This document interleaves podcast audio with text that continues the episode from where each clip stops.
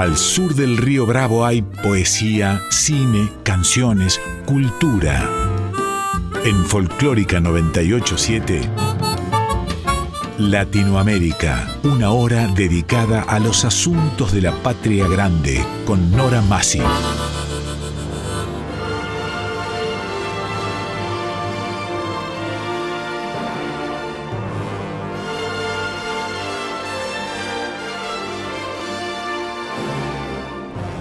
Latinoamérica, novela, cuento, teatro, poesía, música, artes visuales, ciencia y arte.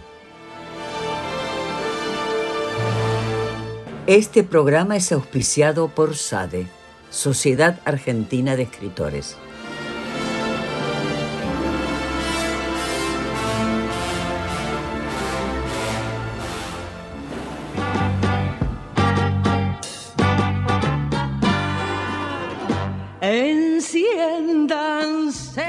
Buenas noches. Hoy en Latinoamérica tengo el honor de presentar un programa realizado por China Zorrilla y emitido con el rubro Los Espectaculares de las dos carátulas en enero de 2004. Es una joya, sí por el tema de la duración del mismo, porque el espacio de aire de las dos carátulas es de 90 minutos, he tenido que compactarlo y voy a pasar segmentos del mismo. Este unipersonal, con libro y dirección de China Zorrilla, paseó por todo nuestro país y por las grandes capitales del mundo de habla hispana. Su título es Había una vez. Y no quiero entretenerlos más, porque le robo tiempo al espectáculo. Quiero que saboreen la magistral labor de la primera actriz china Zorrilla.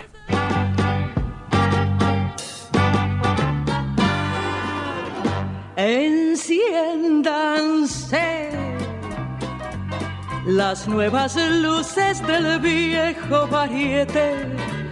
Puede volver el bailarín que imitaba a Fred Astaire. La primera actriz China Zorrilla en Necesitamos olvido y el placer de ver a los artistas, esos ilusionistas. Había una vez. El mundo desaparece. El espectáculo que presenta esta noche China Zorrilla ha recorrido todo el país, sumando en el exterior Tel Aviv, Barcelona, Washington, Miami y Chile. Había una vez, muestra su biografía, plena de anécdotas e historias para sonreír y emocionarse. China Zorrilla se muestra tal cual es, no como una actriz famosa o como una directora importante, sino como China, la China plagada de grandes vivencias, de viajes que abarcaron todo el mundo y que con su particular inteligencia y sensibilidad nos deleitará. Cabe destacar que este espectáculo fue impulsado por el productor Juan María de Urquiza, a quien China llama desde ese momento el prócer. La producción. Con nosotros, la primera actriz, China Zorrilla.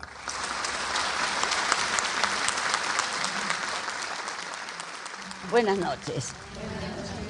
Yo quise empezar este raconto de recuerdos de mi vida con escenas de estas dos películas, de Esperando la carroza y darse cuenta, porque fueron muy importantes para mí desde que vivo acá en la Argentina. En las dos están los nombres de dos amigos, Jacobo Langsner, que escribe, y Alejandro Doria, que dirige. Jacobo es, es uruguayo, yo soy uruguaya, los 33 orientales somos todos amigos. Nos conocemos todos. Y Doria fue el primero que dirigió Esperando la carroza, que la gente no se acuerda que antes de ser película fue pasado por televisión, en un ciclo que había muy prestigioso, que la gente veía siempre, que tenía buenos autores, buenos directores, y que lo voy a citar por si queda, por en esta platea algún memorioso sobreviviente como yo. Se llamaba Alta Comedia. Yo creí que quedábamos Romay y yo, pero veo que hay más. Bueno, y en aquella, ella fue por televisión y la dirigió Doria. Y cuando le dijo, Jac- le dijo, mira lo que me pasa Jacobo, qué raro, tengo todo el elenco para televisión y me falta el papel de la actriz para hacer la Elvira, esta loca que después hice yo. Y Jacobo dijo, bueno, te hay una actriz uruguaya. Dijo él, no, no me nombres a China Zorrilla porque yo la he visto a esa mujer, es muy dramática y muy seria, mira qué raro. Nunca, nunca aclaré este punto. Nos habremos conocido en un velorio, yo no sé lo que pasó. Es que no quería que lo hiciera yo, hija. Y entonces Jacobo insistió y le dijo, sí, hay que hacerlo. Bueno, y lo hacemos en este, lo hacemos en televisión con gran éxito. Y lo más increíble era que había conseguido Doria que trabajara en esa versión una actriz que era como un mito en, en Argentina. Era una actriz que era la maestra de los maestros, la maestra de Agustina Leso, de Carlos Gandolfo, de, de, de Augusto Fernández, de Jorge Grasso, de Laura Palmucci. Y esa, esa maestra sabia trabajaba muy poco porque tenía acento extranjero, era ex- extranjera. Entonces cuando trabajaba yo quería verla porque trabajaba poco, se llamaba Hedy Krila. Y entonces era divina, además tan amable, tan fina, era como para una de adorno en la mesa de luz. ¿Se imaginan el asombro mío cuando años después me dice un día Doria, che China, filmamos la carroza? No puedo creer, digo yo, sí, está todo, están los productores, vas a hacer- tú vas a hacer el mismo papel que hiciste por la televisión, y además no sabés quién va a ser el papel de Mamá Cora. ¿Quién, digo yo? Gasalla.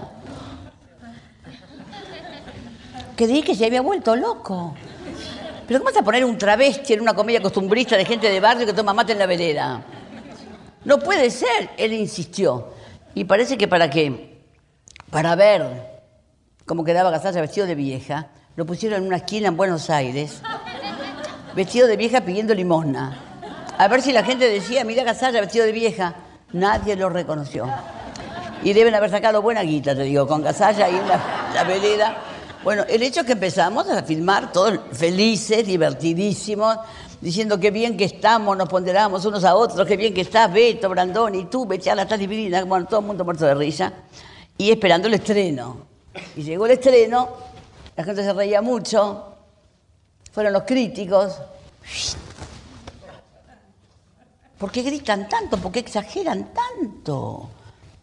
Esto es una comedia de costumbre, no es una cosa, no es un grotesco. La gente se rió, se dio unos meses y después bajó del cartel y nunca más la en un cajón esperando la carroza. Qué misterio esta profesión, ¿no? Donde de golpe salta el fracaso, donde de golpe aparece un éxito, nunca se sabe. Hoy voy por la calle en Buenos Aires y en cualquier lugar la gente me saluda y me grita, yo hago puchero, ya sé puchero. Así me saludan. Yo hago puchero, ya sé puchero. Pero no solamente en la calle, fui hace poco al San Martín a, un- a una función ahí muy importante, con, estaba en la platea, al lado mío un buen mozón infernal, un morocho así. Y yo me siento ahí y me dice, hoy la señora Zorrilla, le digo, sí. Yo hago puchero, ella hace puchero. Yo hago ravioles y le digo, ah, ¿usted es español? No, soy cubano, me dice. Yo esta película la vi en La Habana no sé cuántas veces, pero qué bien, y se sienta. No solamente ahí, hubo hace dos años quizás un festival de cine chiquito, casero, digamos. Películas de Francia, España y Argentina. Festival, ¿cómo era? Euro, no. Ibero, hispano, no, Ibero también. Hispano-franco, argentino, mira qué lindo. Bueno, y me dice el organizador que era Morelli, el que hacía, ¿se acuerdan? Función privada con Berruti, me dice, China se inaugura este festival en el Recoleta, un gran cóctel, vienen todas las delegaciones, no puede faltar. Yo estaba en el Recoleta, en el cóctel, mirando a todo el mundo y no conocía a nadie. Y decía, ¿pero dónde están? ¿Serán los delegados que uno no conoce? Y de golpe se me acerca una chica, así muy entusiasta, me dice, ¡ay! ¿Tú eres China Zorrilla? Sí. ¿Me puedo sacar una foto contigo? Sí, le digo yo, hoy no podemos una foto. Y yo pensé que raro que esta chica me conozca. Porque esta chica, el furor argentino del cine en España es reciente. Yo trabajé en España, si nos retienen- pasamos marcha atrás hace 30 años, yo trabajé en España, pero en Madrid, en el Teatro Tizo de Molina, con mi compañía. Pero esta chica no había nacido también. No había nacido la madre de esta chica, te digo. ¿Por qué me conoce tanto? Bueno, empieza la inauguración del festival. Había un escenario, no tan grande como este, pero había un escenario grande. Había tres banderas. La bandera española, aquí, sube el embajador de España, es un discursito. En la otra baja la bandera de Francia, sube el embajador de Francia, este discursito, y entran en el escenario la delegación española. Y presidiendo la delegación, mi admiradora, la de la foto.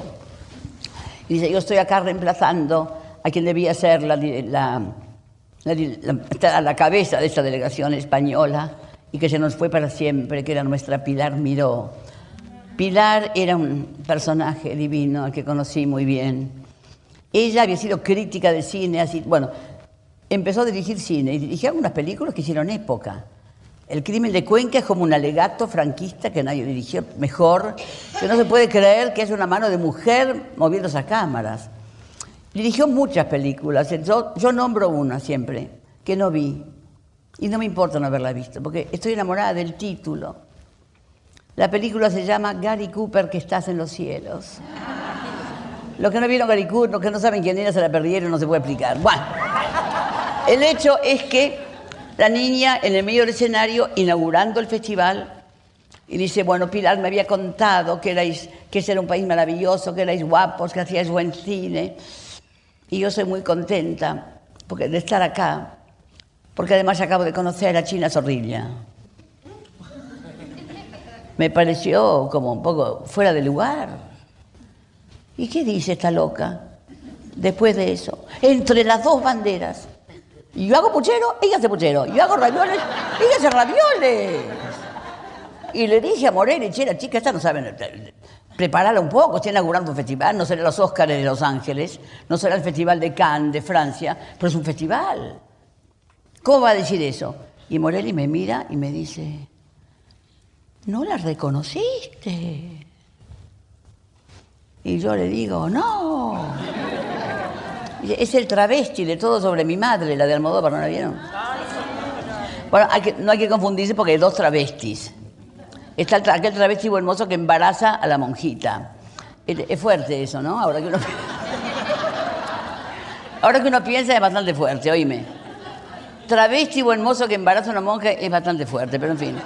Es Almodóvar. No era ese, era, el otro o la otra, no sé cómo hay que decir. Agrado, ¿se acuerdan? Que hace aquel parlamento larguísimo explicando todo lo que tuvo que hacerse la pobre para transformarse en mujer. Ella era mi admiradora. Y empecé a perseguirla para sacarme más fotos con ella.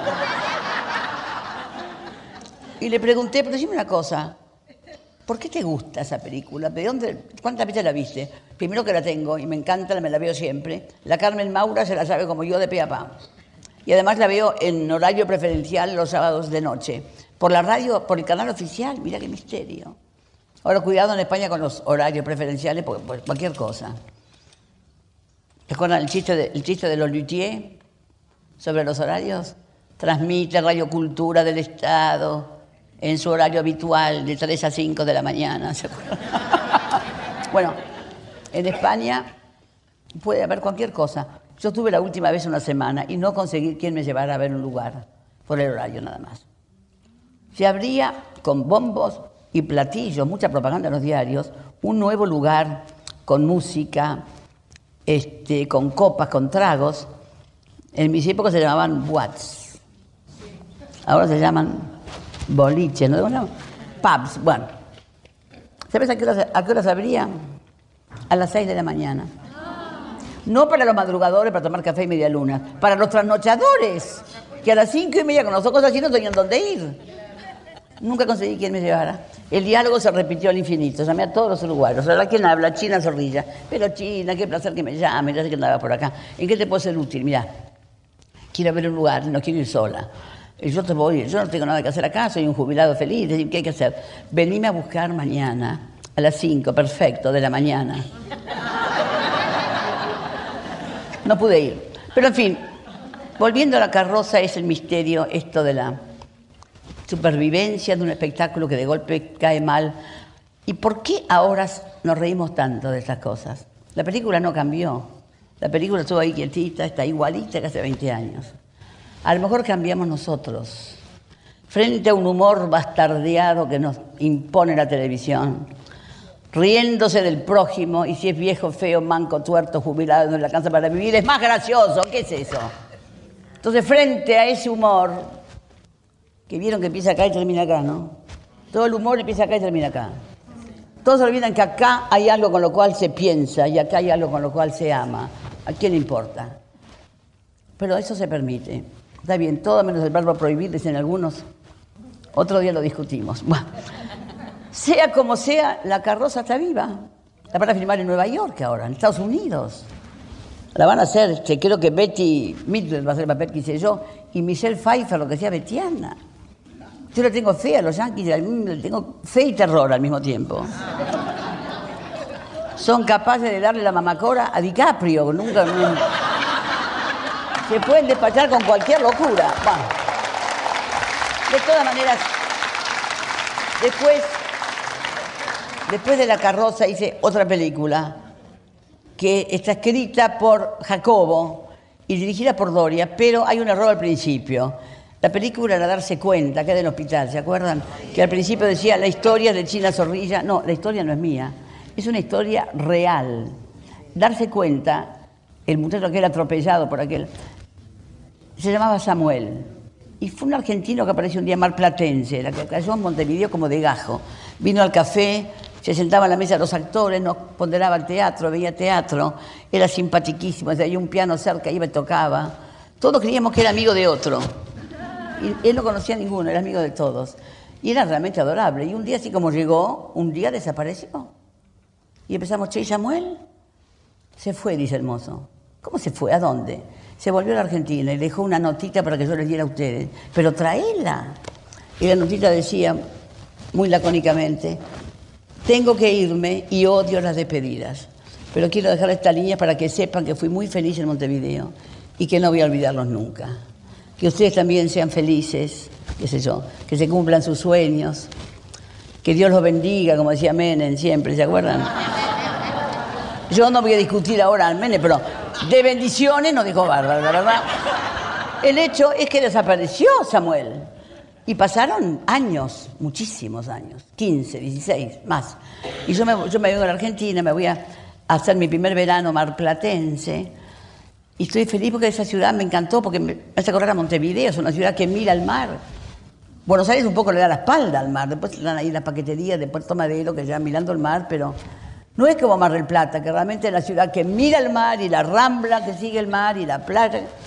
Y yo me sentía muy feliz con esa playa, aunque tenemos problemas con la playa en los uruguayos, porque es como que hay poca, hay como demasiadas playas en Montevideo y en Uruguay, pero tan pocos uruguayos, ¿viste? O sea que la playa siempre es como una cosa enorme en la cual sobra espacio. Y yo estaba ahí en Mar del Plata y yo vivía ahí justamente, porque frente al provincial había una playa. Claro que siempre llena de gente. Que en Montevideo es raro ver una playa tan llena de gente, salvo una, una playa en Montevideo, Ramírez, que siempre está hasta el bote, no se puede caminar. Que un día pasó una señora por ahí muy paqueta y dijo, che, ¿esa es la playa Ramírez? Sí. Pero ¿cuánta gente? Con razón no viene nadie. Digo, es como el concepto de lo que era gente. Bueno, pero yo estaba ahí en Mar del Plata, era la primera vez que trabajaba en teatro. Y yo acompañaba a una, chica que debutaba como actriz, con bombos y platillos, que era muy buena. Y yo pensaba, esta no es actriz, será mona, pero no es actriz. Yo le voy a enseñar algunas cosas, yo en el Olimpo, ¿viste? En el Olimpo uruguayo. Y que nos ponemos los uruguayos nada más. No le pude enseñar nada porque sabía todo. Nunca he visto un caso de intuición teatral igual. Era Susana Jiménez. La primera vez que ponía un pie en el escenario, hacíamos Las mariposas son libres con Rodolfo Bebán y con Osvaldo Catone. Y yo pasaba ese veranito feliz ahí frente a la playa. Un día me dijeron, China, tenés que ir, este, tenés que ir a la playa mejor empilchada, porque estás veraneando en la playa más paqueta de Buenos, de la Argentina. O sea, del mundo. Aquí veranea toda la aristocracia argentina. Esos millonarios terratenientes estancieros que se fotografían en el hogar y en la Atlántida, con apellidos largos, están todos acá. Tenés que comprarte buenas pizzas para ir a la playa. Y yo dije, bueno, a mí me planteó un problema porque dicen mis hermanos que yo no me he visto, que me tapo, pero en fin. Me compré un traje de baño divino, carísimo, un fular de eso que yo uso, que hacía juego con el traje de baño, una canastita para llevar a la playa que hacía juego con las dos cosas para poner el bronceador y la radio y la llave y la claringrilla, viste que uno lleva a la playa. Y me fui divina a la playa. a la del provincial, no sabía que había otra. Y me llamaba la atención cómo tomaban mate los anchorena en la playa. Todo el mundo con el mate en la mano.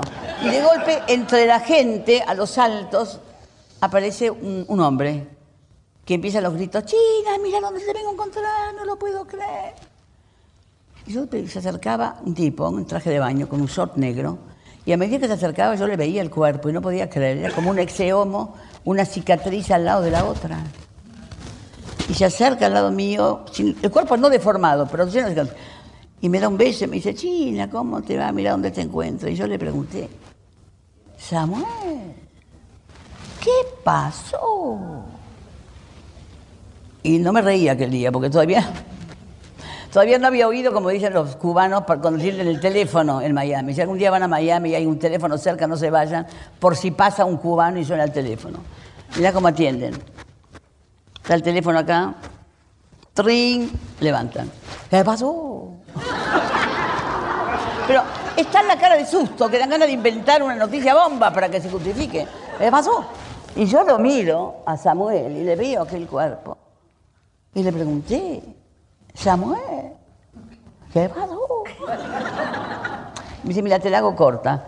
Yo estaba hace años en la avenida Luro, donde vivía, esperando un colectivo y vi que venía el colectivo. Y yo tenía poco tiempo, tenía que tomarlo sí o sí. Tenía una entrevista importante. Veo que entre el colectivo y la vereda donde estaba yo venía un taxi. Digo, este taxi me va a impedir subir, ¿qué hago? Porque voy a llegar tarde, va a cambiar el semáforo. ¿Qué hago? ¿Me tiro? No, me agarro seguro colectivo. No, no puedo. Pero llego tarde. Si llego tarde me matan, yo lo voy a tirar el lance. Y me tiré. Pausa. Y de golpe me despierto y tengo una sensación rara de paso de tiempo.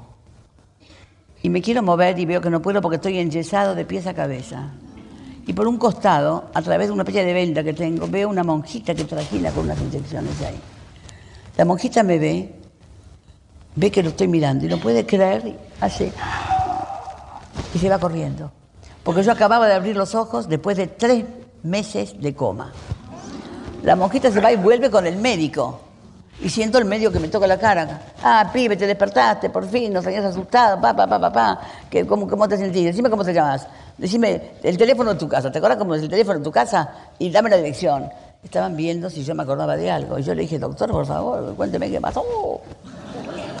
Y me dijo, mira, te agarró un colectivo en Luro hace tres meses. ¿Cómo tengo las manos? Fue lo primero que preguntó porque era un gran pianista. Digo, tenés las manos perfectas, pero las piernas las tenés deshechas. Pero si tú me ayudas, yo te hago caminar de nuevo.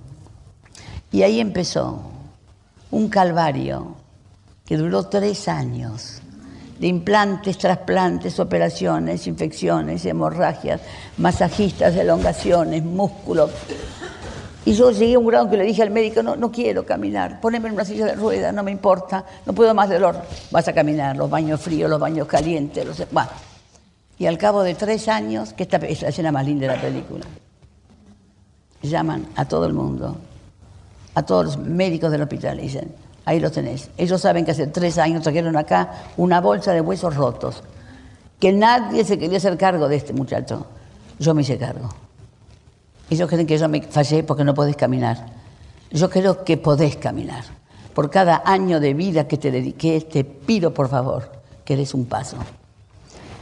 Y yo lo miré, dice Samuel, y me acordé de golpe de aquellas noches mías en vela, de madrugada, que a los gritos pedía que viniera el médico y venía el pobre médico a las 3 de la mañana en pijama con el sobre todo, me traía el remedio y un, un caramelo y el diario de la tarde y una revista y la mujer que me mandaba un mimo, una bufandita. Dije, no puedo dejarlo más.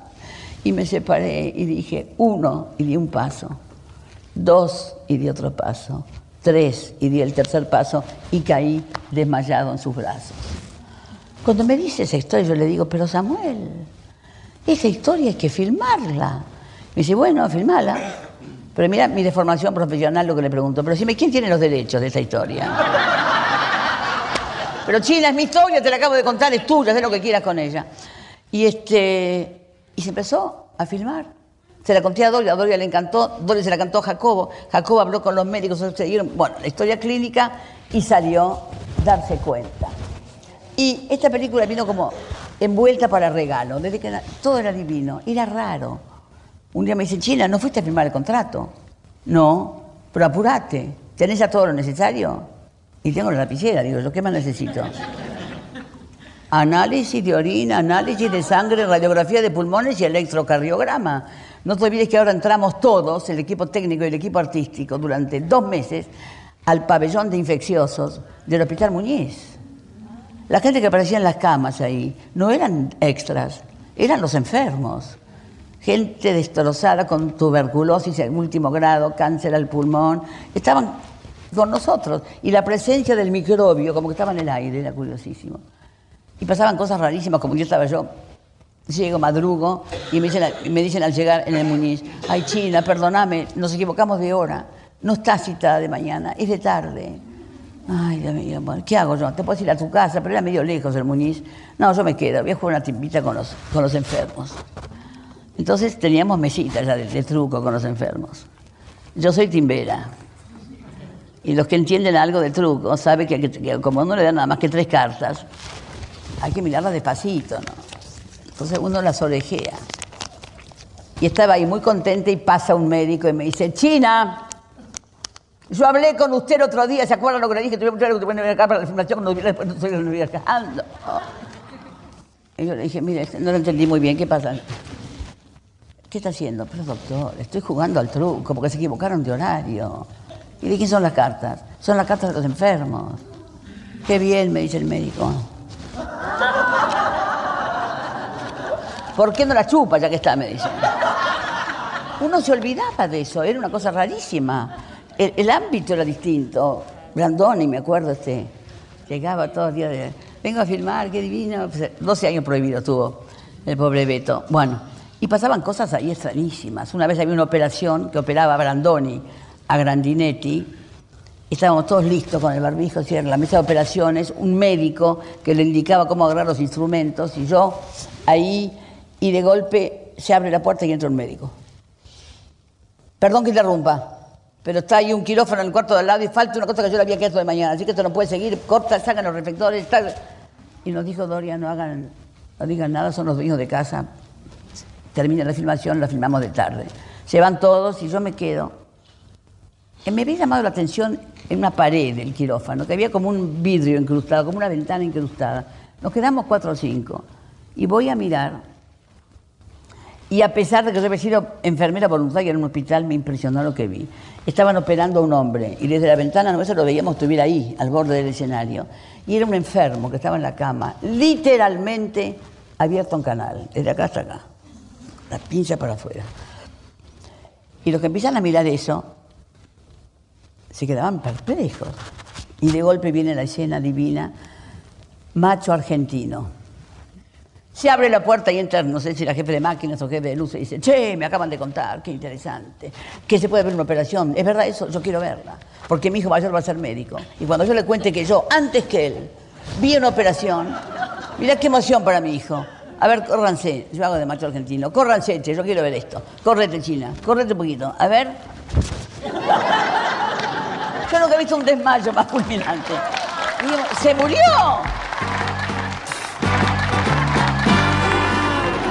Enciéndanse las nuevas luces del viejo variete. En breves instantes continuamos Había una vez, intérprete, autora y directora China Zorrilla.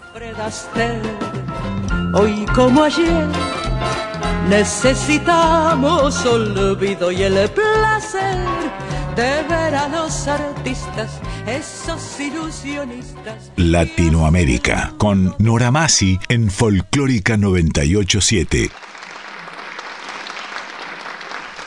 Seguimos en Latinoamérica con material de archivo del espectacular de China Zorrilla, Había una vez, como intérprete, autora y directora del mismo. Después filmé una película que me decían todos, no se la van a creer, China, nadie puede creer que una mujer de 80 años se enamora a un chico de 20 y pico. Y yo filmé Besos en la Frente, porque esa historia, tal cual, es verdad.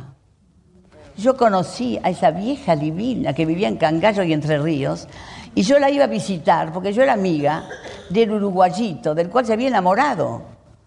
Y iba allí y me sentaba como en el teatro, charlando así con, el uruguayito, que mira, ahí viene. Se oía, ¿cómo les va, chicos? Y entraba una mujer alta, con bastones, muy impedida, mucho más de lo que yo hacía en la película. Y era ella, se llamaba Margarita Aguirre en la vida real. ¿Cómo les va? Se sentaba, odiaba los, las muletas o los bastones, tiraba los bastones, lo miraba al chico. Y tenía 20 años.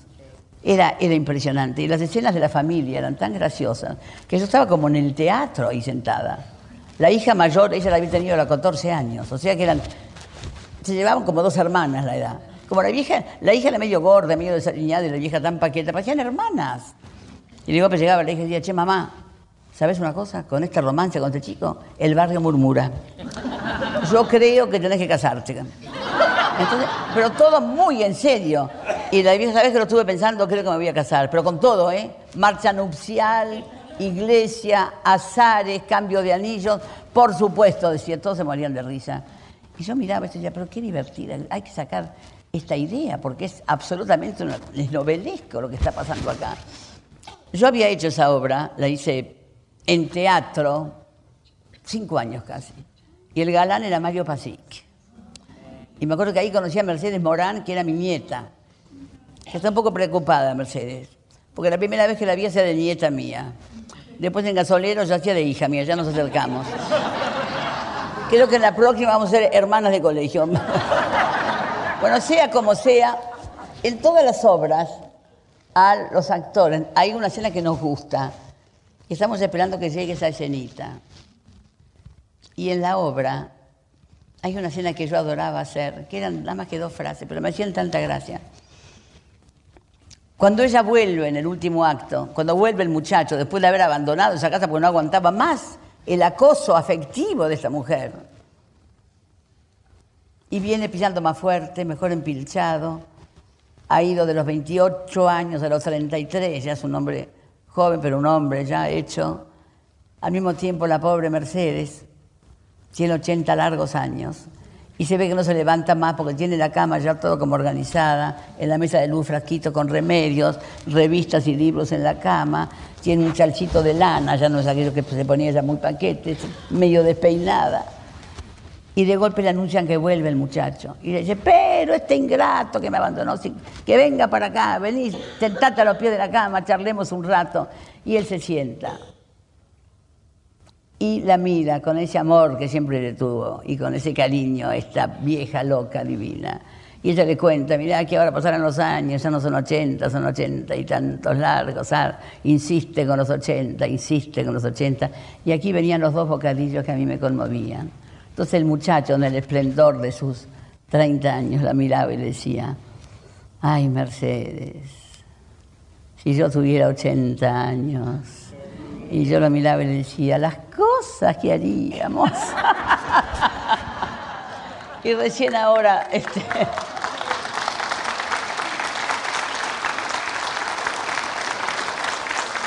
recién, recién ahora se puede decir que ese muchachito, jovencito, del cual se había enamorado aquella mujer divina, Margarita Aguirre, hace, qué sé yo, 40 años o 50. ¿Saben quién era? Era Jacobo, el autor, que después escribió la obra. O sea, cuando yo pensaba, ¿qué, qué, quién va a escribir esa cosa tan pintoresca? El chico lo escribió. Y este, yo hace poco le dije, Jacobo, podemos, este, podemos, hacer, podemos hacer público que eras tú, pero China, a altura del partido, cualquier cosa. Y con, lo hice, te digo, con Mario Pasique, con... ¿Miren lo que es de Baraglia? Casi me mató de un infarto, Baraglia.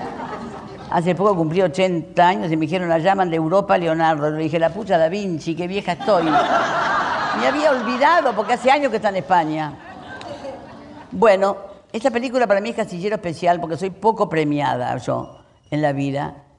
Y por esta película me dieron un premio en Estados Unidos. Y no se enteró nadie. Porque viste cuando se copa la opinión pública con una noticia, el día que me dieron ese premio en Nueva York, en un festival de cine de habla hispana, se suicidó Jabran.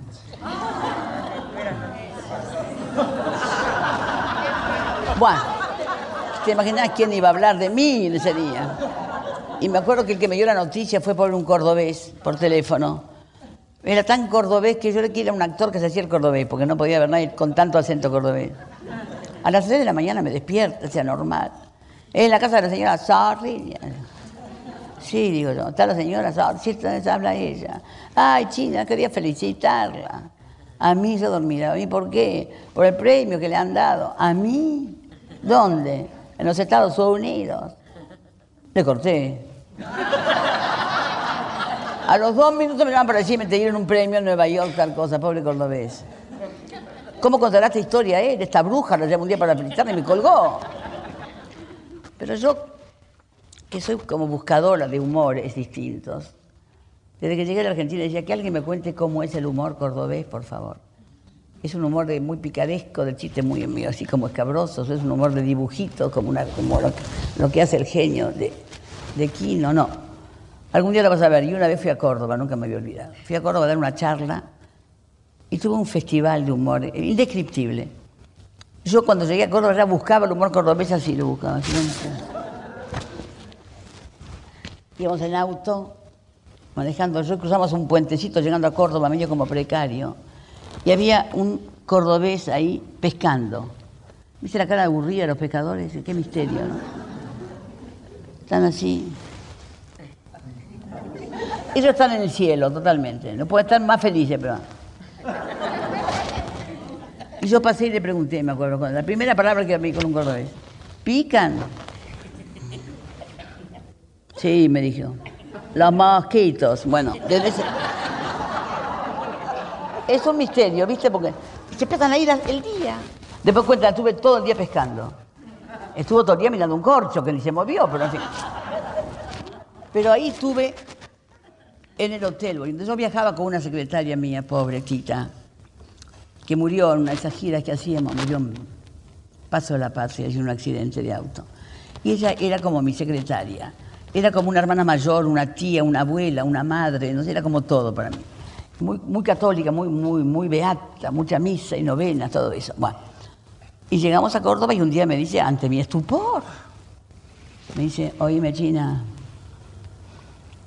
hay algo que yo nunca me animé a hacer en Buenos Aires porque allí la gente me conoce. A vos tampoco te conviene hacerlo en Buenos Aires porque ahí te conocen. Pero acá en Córdoba, que no, no nos conocen tanto, yo creo que podríamos. Este. ¡Tita! ¿Pero qué me estás sugiriendo? Mira, mañana se estrena una película de la Coca Sarli. Pobre Coca, hoy en día la Coca, pero es Jacinta Pichimahuida la Coca.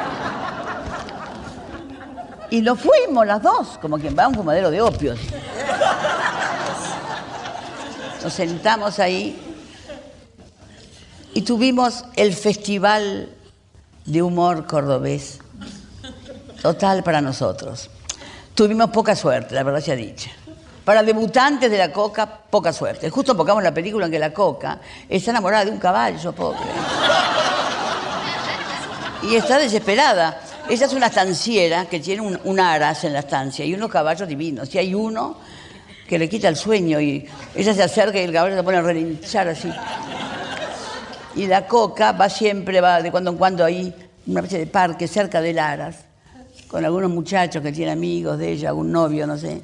Y ahí este, tiene unos como, así, arranques sentimentales, digamos, mirando el caballo siempre, ¿no? Y un día no tiene con quién ir, no encuentra a nadie, no se anima a ir sola y le pide a un peón que la acompañe. Y el peón va, sin imaginarse, por supuesto. Y llegan allí y de golpe el peón se da cuenta de cómo viene la mano. Entonces, le impresiona un poco porque es la patrona, ¿no? Pero digamos que el peón este, cumple.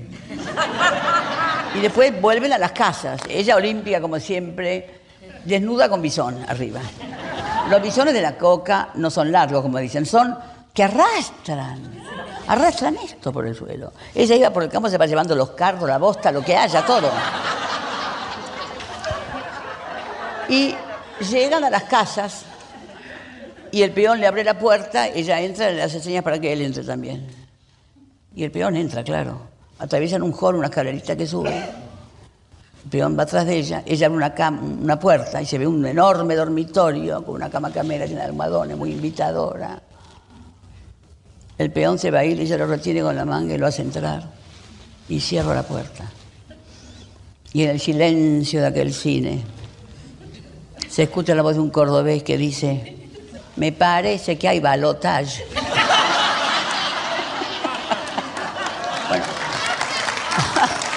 de ahí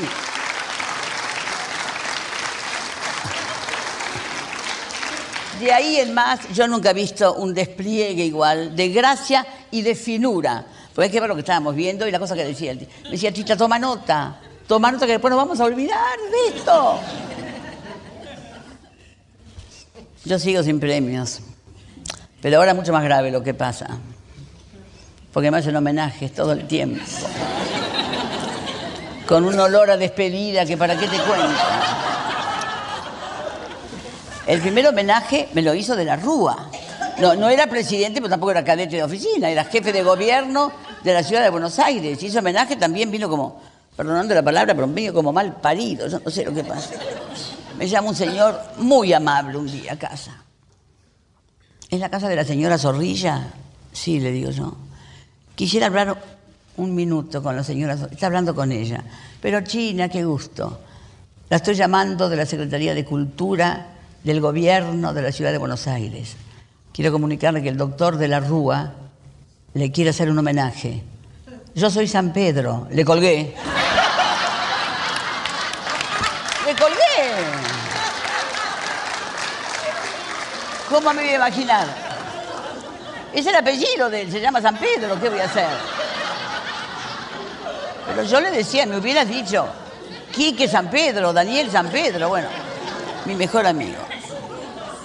Y hubo un homenaje espléndido, un homenaje en, el presidente Alvear, en el, teatro fue, que maestro de ceremonias era Andrés Percivale, y yo llamé a Montevideo a mis hermanas, vengan que hay un homenaje importante. Bueno, hablaron, qué sé yo, habló Solita, habló Telma Vidal, habló Pinti, habló Carlitos Perciavale, hablaron, vinieron de Montevideo algunos actores y críticos, y fue fantástico.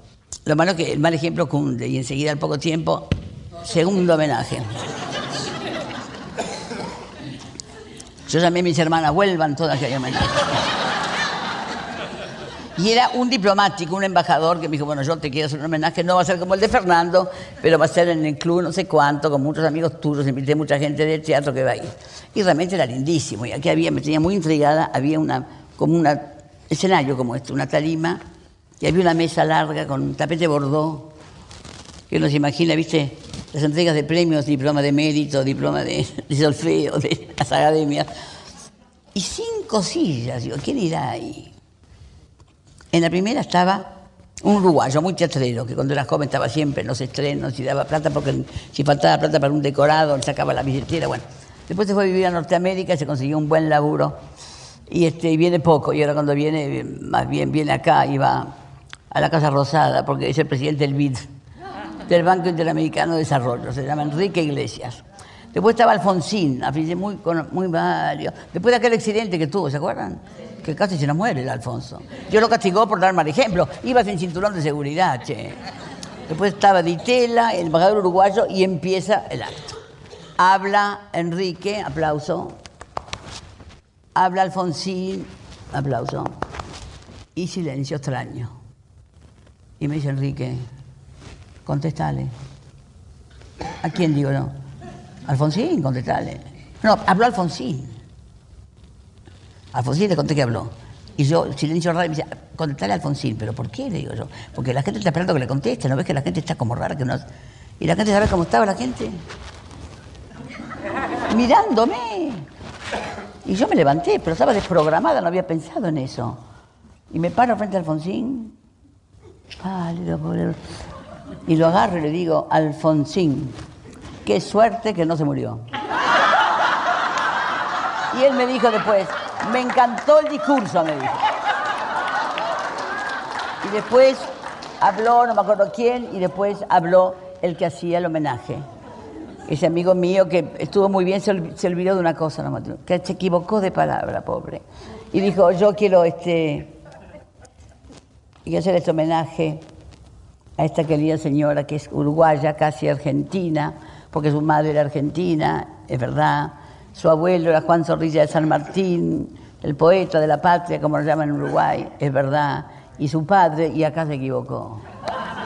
Su padre era José Luis, el gran escultor paraguayo. Y todo, no, paraguayo no, era uruguayo. Y él dijo, ay, este, perdón, uruguayo, bueno. Y yo cuando le agradecí le dije, mira, te agradezco mucho este homenaje y te agradezco la equivocación, porque por tu equivocación voy a hacer un cuento sobre Paraguay que me gusta mucho. Pero para este cuento hay que dar marcha atrás. 56 años.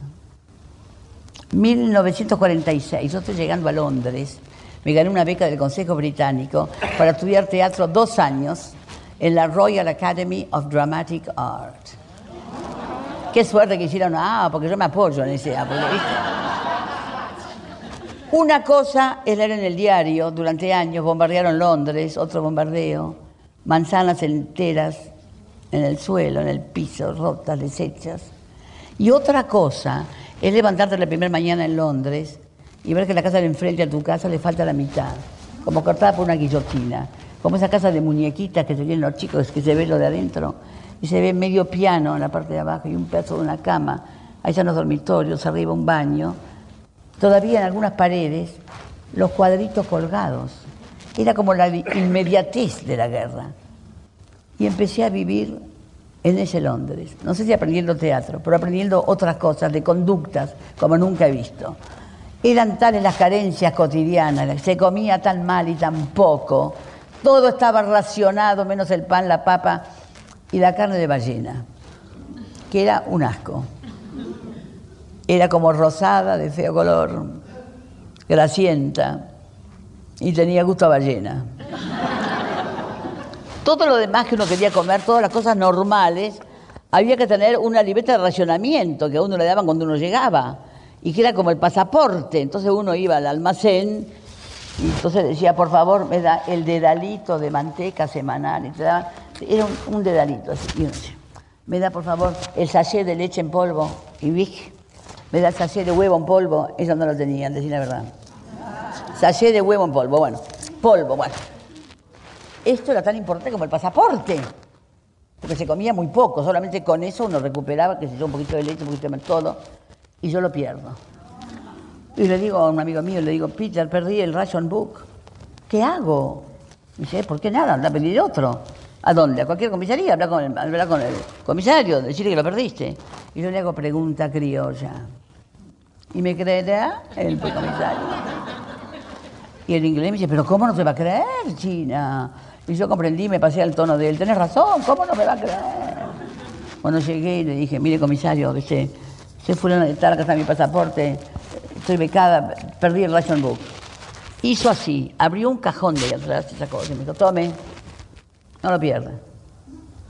Lo único que había que hacer para tener dos en vez de uno era decir lo perdí. Pero nadie decía eso. Llego a casa, lo guardo en el cajón y ¿qué encuentro en el cajón? El otro. Entonces me acuerdo que le dije a Dios, no me mires con esa cara, es por una semana nada más que lo voy a guardar.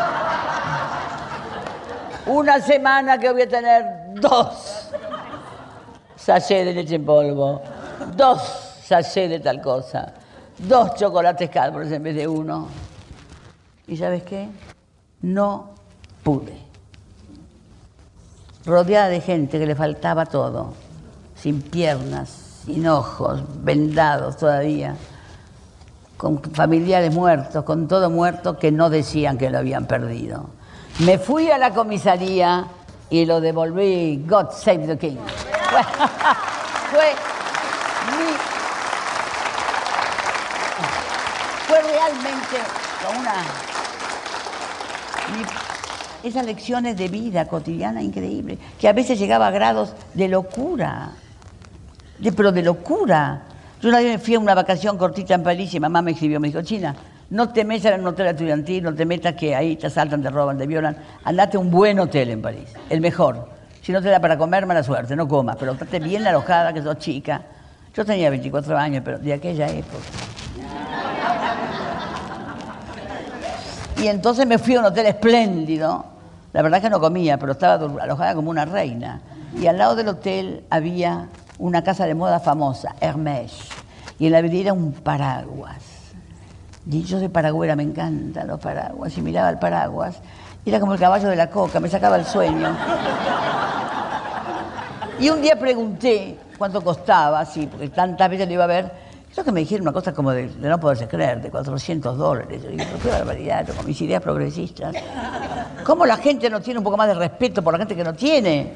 Se van a gastar 400 dólares en un paraguas. Me parecía realmente escandaloso, ¿no? Bueno, un día me dice, el, me tengo que volver a Londres y le digo al gerente del hotel, mire, mañana le pago, que tenga listos los dólares que le di, todo lista la cuenta, que mañana viajo a Londres. Voy a pagar y me dice el gerente, no va a pagar nada, me dice. ¿Cómo que no? Le digo yo. No, estuvo un matrimonio amigo de su padre y su madre de Montevideo, le dejaron muchos cariños y le pagaron la cuenta. Acá tienen los dólares, yo los agarré y me compré el paraguas. Y llegué a Londres enarbolando el paraguas ese divino que iba de mano en mano, porque era una obra de arte, ¿no? Ahora ustedes saben que para qué están los paraguas, para protegernos de la lluvia de cuando en cuando, pero ¿qué es lo clásico con el paraguas? ¿Uno qué hace con el paraguas? ¿Eh? Lo pierde. Y yo por supuesto lo perdí. Y le dije a Peter, Peter, perdí el paraguas. ¿Cuál? me dice. ¿El divino de París? Sí. Ay, China. ¿Y cuándo lo perdiste? Lo perdí ayer de mañana. Ah, ayer de mañana. Entonces, tenemos tiempo, venir, vamos a buscarlo. ¿A buscarlo? ¿A dónde? A objeto perdido, me dice. Yo dime una cosa, ¿estará? Y me dice, ¿pero cómo no va a estar, China? ¿Quién se ve acá con un paraguas que no es suyo? Estaba. Tres veces lo perdí y tres veces lo... La última vez me decía el tipo del objeto perdido, China tiene suerte y me lo acaban de traer, acá tiene. Al tipo que llevaba el paraguas le darían, qué sé yo, unas chirolas. No estaba en el corazón de Londres, debería tomar un subte, un ómnibus, una combinación, y lo iban a devolver. Y yo pienso, lo que estamos acá que somos todos tan honestos y tan perfectos, encontramos al salir un objeto de valor y pensamos cómo serán los dueños de tristes, cómo me gustaría devolver esto. Tenemos a dónde devolverlo. ¿No será que somos honestos y no nos dejan demostrarlo? Desconfiamos de todo. Llevar a la comisaría se la queda al comisario. Llevar al hospital se la queda a los médicos. Llevar a la iglesia se la queda al cura, al final de la guardar. Yo creo que en este país, mira, ha habido algunas personas que a lo mejor sin querer, en algún mal momento que todos tenemos, se han llevado algunas cosas del país. A lo mejor las quieren devolver y no tienen cómo. Yo creo que con una buena oficina de objetos perdidos, en este país nos llevaríamos grandes sorpresas, pero en fin, nunca se sabe.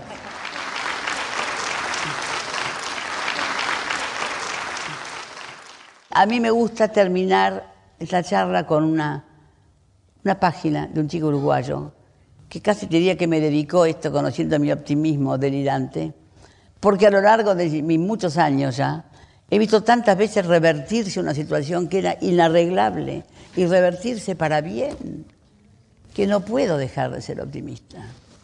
Entonces, esta narración que no es mía, la escribió un chico que se llama Alejandro Blut, y que pienso que en cierto modo me lo dedicó, conociendo mi empecinado comunismo, fanatismo, mi, mi, mi optimismo. Y dice así, yo les pido que vayan visualizando lo que voy diciendo. Lo colgaron de los pies. Estaba cubierto de sangre. Tenía frío. Lo golpearon. Un dolor lacerante le atravesó el pecho. Lo golpearon. Se ahogaba.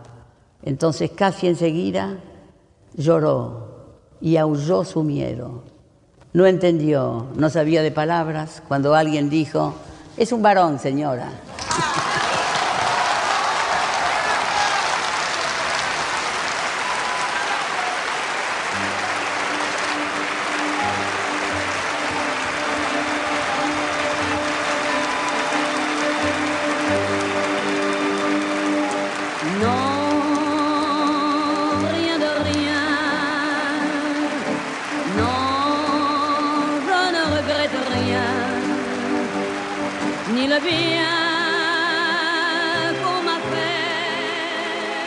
Una vez.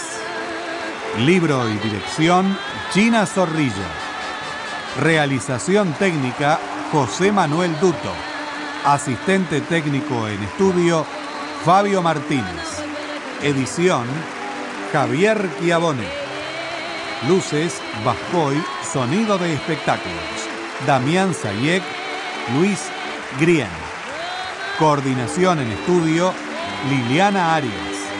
Presentación Leonardo Lieberman. Asistente de producción Patricio Schulze. Diseño de luces y producción artística Nora Massi. Producción general Patricia Brañeiro.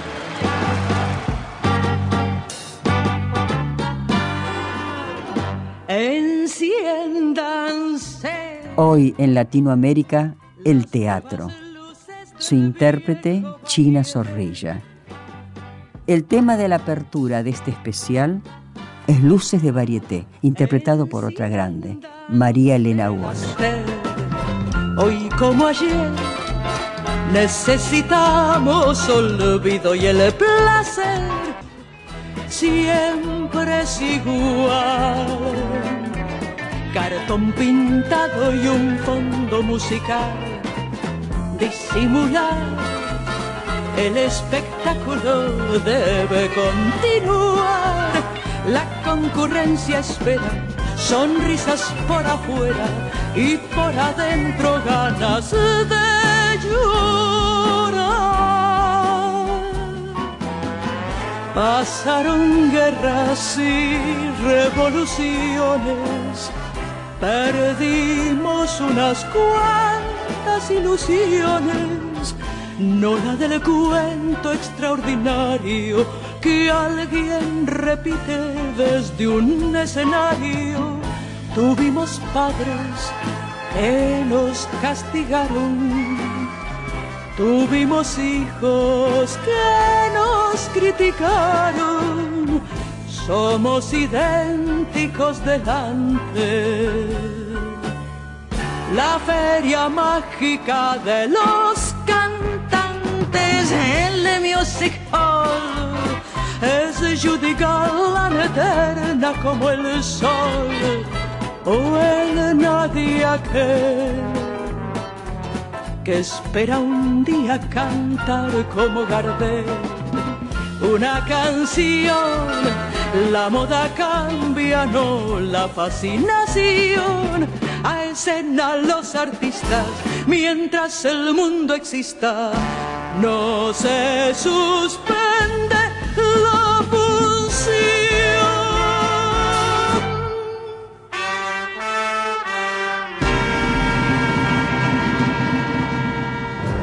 Presentación Quique Pessoa. Realización técnica y editor de arte Javier Chiavone. Recopilación de autor y coordinación Patricio Schulze. Te invitamos a escuchar cualquier episodio de Latinoamérica en nuestro podcast.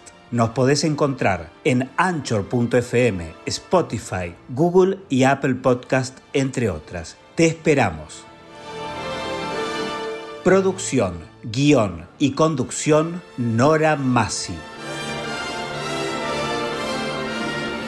Latinoamérica. Novela, cuento, teatro, poesía, música, artes visuales, ciencia y arte.